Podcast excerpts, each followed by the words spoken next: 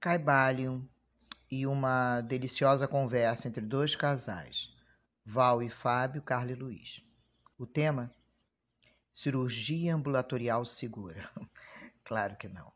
Esse foi apenas o estupim para que fizéssemos resplandecer mais uma vez nossas tochas com nossas chamas. Inspiração para esse podcast.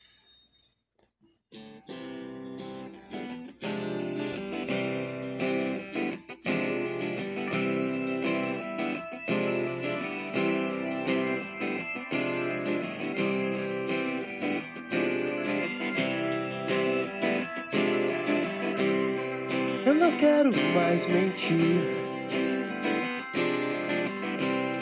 Usar espinhos que só causam dor.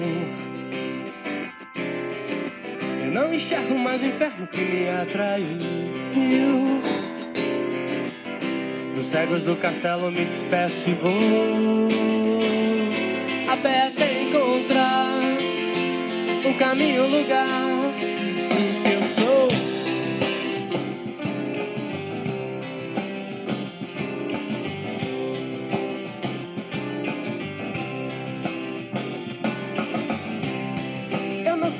mais dormir.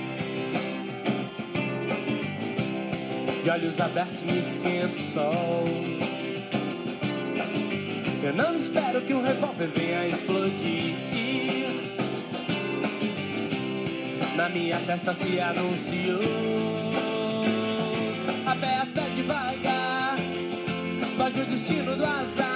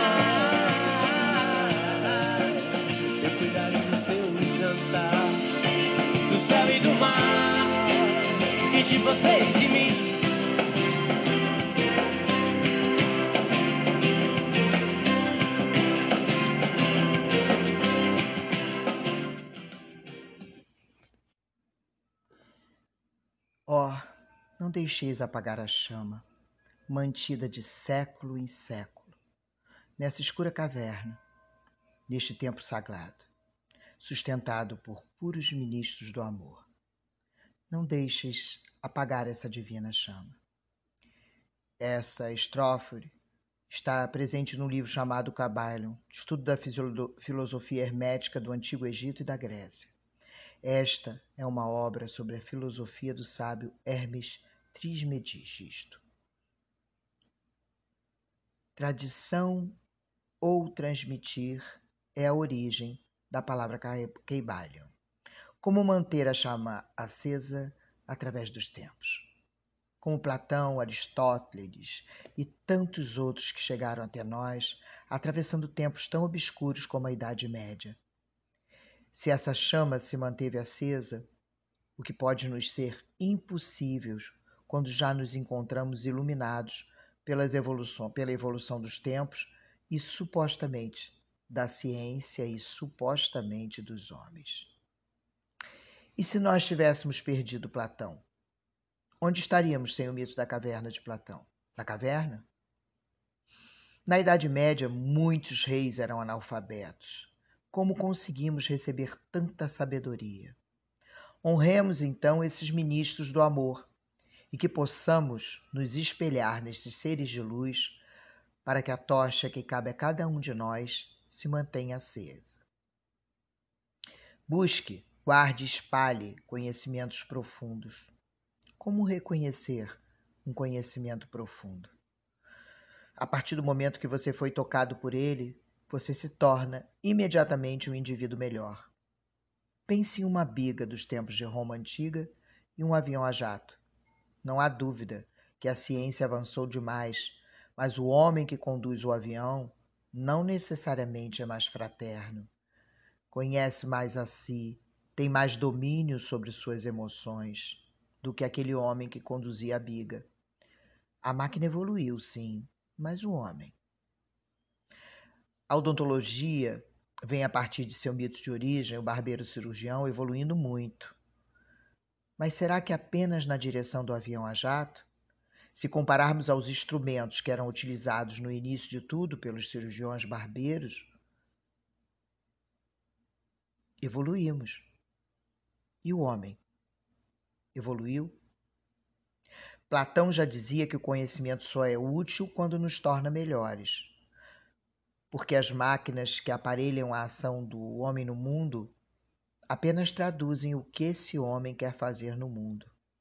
Se ele é um egoísta, essa tecnologia só vai potencializar esse egoísmo. Se estamos pretendendo o abismo ou girar em torno de nós mesmos, eu prefiro que a nossa odontologia prossiga a pé para retardar a chegada ao derradeiro fim. Se o destino é o abismo, precisamos desacelerar. Se cada um de nós não sabe muito bem onde pretende chegar, em termos de evolução de toda a classe, tudo se torna muito duvidoso. Hermes Trismegisto assinala o cuidado que temos que ter com a informação enquanto o homem não tem a formação. Há que se ter cuidado ao alargarmos o conhecimento em um homem que não é profundo.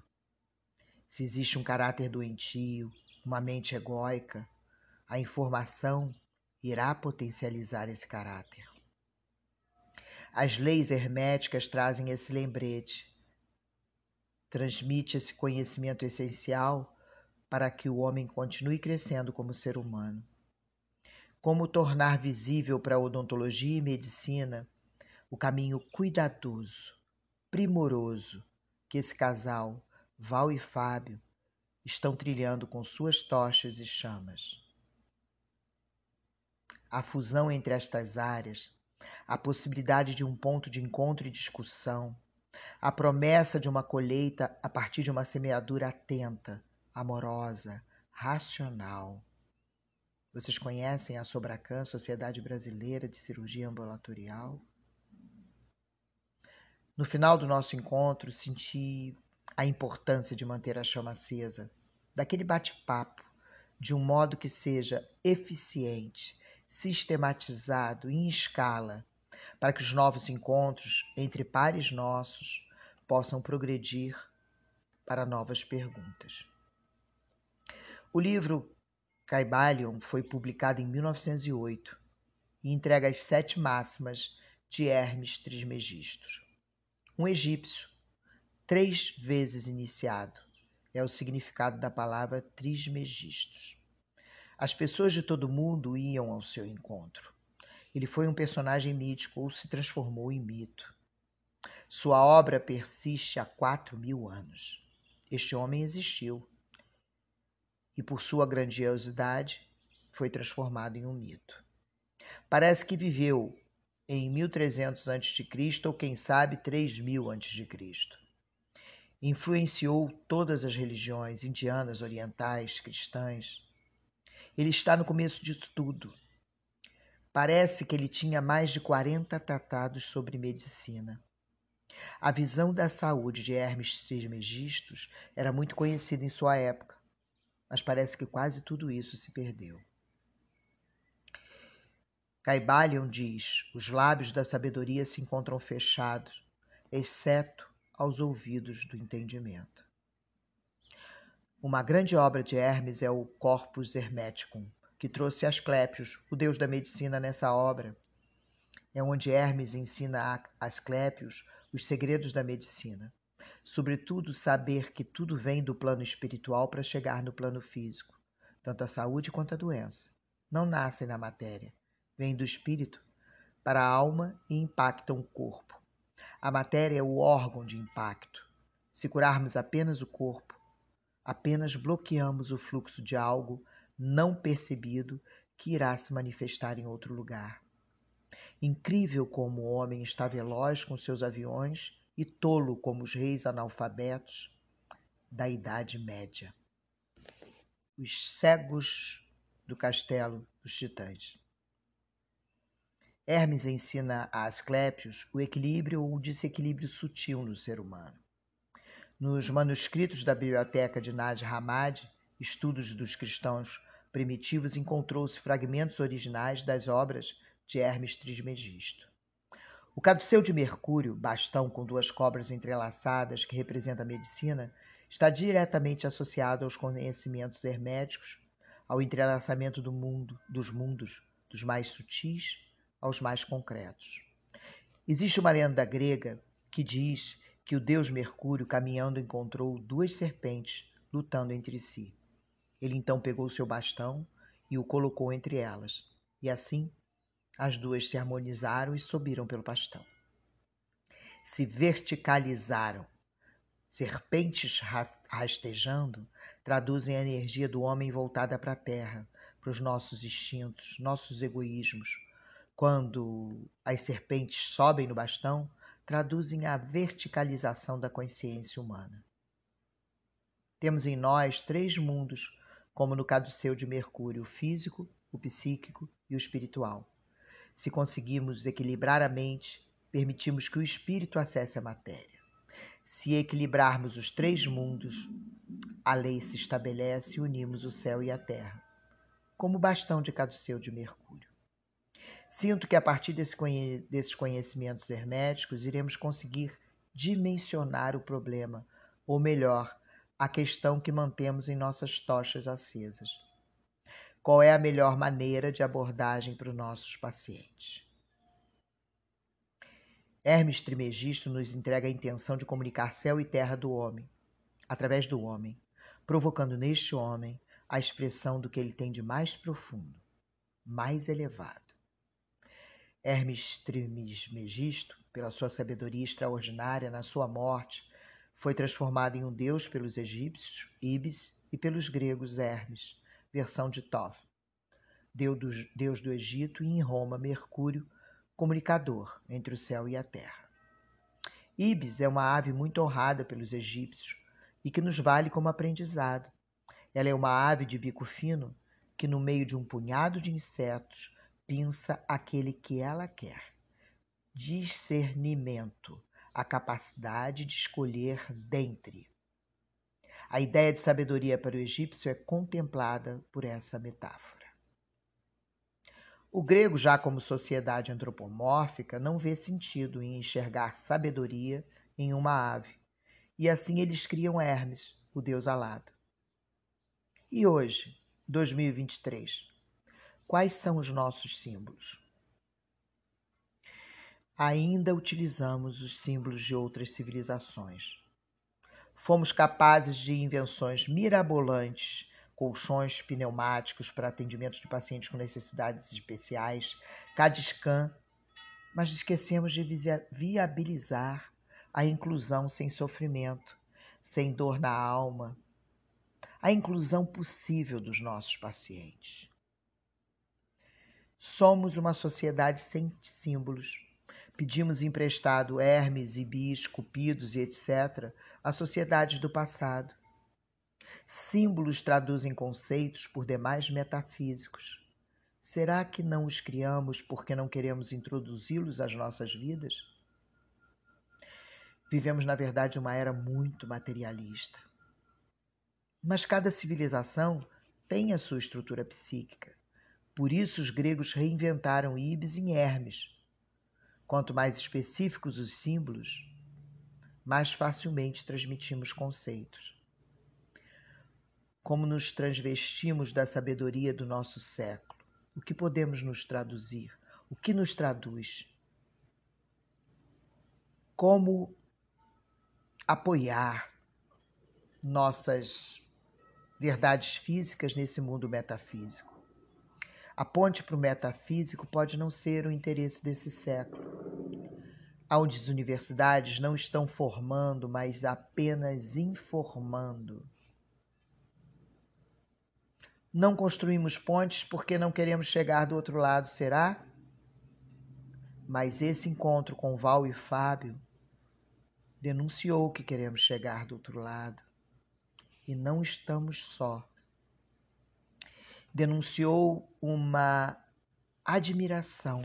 Admiração me leva a uns fragmentos do livro Reputação, um eu fora do meu alcance, de Clóvis de Barros Filho.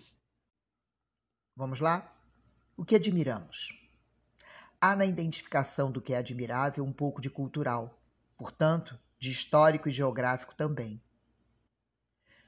Fogo, eclipse, dilúvios, meteoros e milhões de outros exemplos. Da mesma forma, os atributos que levavam à admiração desta ou daquela pessoa também foram sendo substituídos ao longo da história e variando muito de sociedade para sociedade, como também no interior da mesma sociedade, em função de cada grupo social a que pertencemos. Ao longo da nossa própria trajetória, já admiramos cada coisa, cada figura, admirações pretéritas, que hoje até podem nos fazer rir. Os gregos de antigamente se espantavam com o fato de que tudo nesse universo está disposto de uma forma maravilhosamente adequada a cumprir suas finalidades. E tinham ciência de que tão perfeita ordem nunca poderia ser uma obra humana. E assim, continuando Clóvis, a admiração é por tudo que nos supera, que não conseguimos fazer nós mesmos, mas não só a superação não basta, é preciso que haja por parte de quem admira um reconhecimento de excelência na performance do outro. Assim, embora todo cantor cante, como eu não consigo cantar, nem todos merecem minha admiração. E aqui registro, então, pelo casal Luiz e Carla, a admiração genuína pelo casal Val e Fábio e pretendo assim que possamos multiplicar, jogar para o mundo algumas questões que possam ser solução na medida dos encontros para a pergunta: qual é a melhor maneira de abordagem do nosso paciente? E assim, vamos nos despedir com a continuidade da interpretação pelos titãs, que suponho possam ser, sim, bastante metafísicos para esse ano de 2023, para esse século 21. E terminamos então esse início de provocação para esse encontro entre a Sobracan e a Sobrasa, a odontologia, a medicina e todas as outras áreas de saúde que queiram responder esta pergunta como podemos melhorar a maneira de abordar os nossos pacientes. E assim, vamos nos despedindo dos cegos do castelo e que o cuidado com que possamos olhar, com que possamos achar e trazendo o lar de cada um deles para cuidar, cuidar deles, cuidar de seus jardins, cuidar muito bem deles cuidando de céu e de mar, de você, de mim e de nós. Eu não quero mais mentir, usar espinhos que só causam dor. Eu não enxergo mais o ferro que me atraiu. Cegos do castelo me disperso e vou. caminho, lugar que eu sou.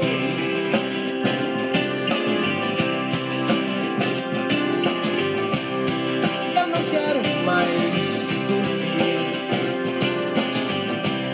De olhos abertos me esquento o sol.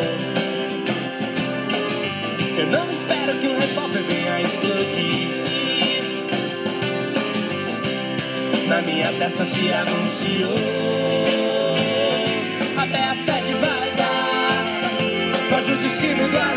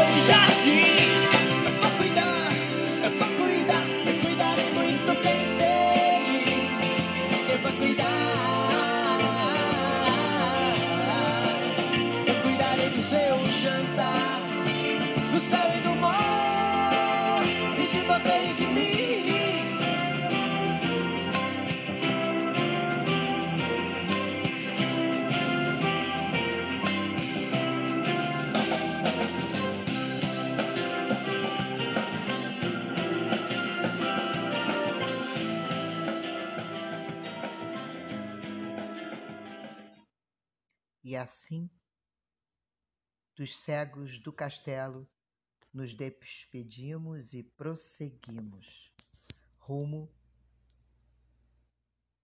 a esse cuidado que está em cada tocha que nos mantém iluminados, porque nós a mantemos acesas.